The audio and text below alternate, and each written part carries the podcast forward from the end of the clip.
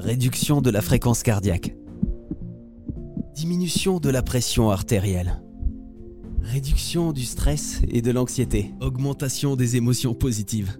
Ça, ce sont quelques-uns des effets du meilleur médicament au monde sur notre santé, la nature. La nature, on peut le dire, a de nombreux pouvoirs insolites. C'est d'ailleurs le cas du sel d'Epsom, un sel extrêmement riche en sulfate et magnésium, qui a de nombreux effets bénéfiques sur la santé. Pour nous en parler, Hélène Leny du spa de flottaison Nantes Bain d'Epsom. Alors Hélène, la flottaison, le bain au sel d'Epsom euh, est reconnu hein, par euh, la science pour ses bienfaits. Pourquoi est-ce que c'est plus connu euh, dans certains pays, notamment vers les États-Unis, qu'en France? En France, c'est pas encore beaucoup arrivé. Hein. Hum, alors il se dit que, bah, déjà parce que les recherches scientifiques sont, ont été notamment menées aux États-Unis et au Canada. Euh, il y a une clinique qui fait que ça, que de la recherche sur la flottaison en isolation sensorielle euh, aux États-Unis. Et puis, euh, alors certains me détesteront, mais parfois, quand je vais dire qu'on a parfois un temps de retard en France dans tout ce qui va être avancé médical et prise en charge, on va dire, un peu plus holistique de la santé.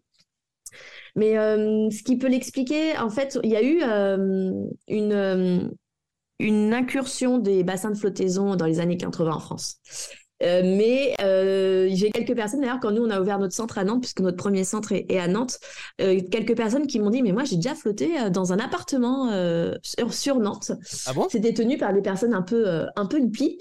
Et en fait, c'est que la, la flottaison était, était, avait une, une on va dire, une consonance un peu hippie. On mm. faisait des expériences, parce qu'il faut savoir que Johnny Lee, qui, a été, qui était le scientifique qui a piloté euh, de nombreuses expériences sur la privation sensorielle, d'ailleurs c'était son, son caisson à lui, a euh, fait euh, flotter des personnes sous LSD. Alors, LSD ah médicalisé, mais je pense que ça, hum, voilà, ça n'a pas forcément contribué euh, au sérieux entre guillemets de, de l'outil qui était assez novateur. Ah oui, oui. Donc euh, il y a eu donc quelques bassins comme ça en, France, mais euh, ça n'a pas eu le succès escompté. Puis il a fallu attendre 2010 pour qu'il y ait quelques instituts de beauté ou quelques psychologues ou de personnes, de particuliers qui euh, remettent en avant euh, l'expérience de la flottaison en isolation euh, sensorielle en France. Mmh.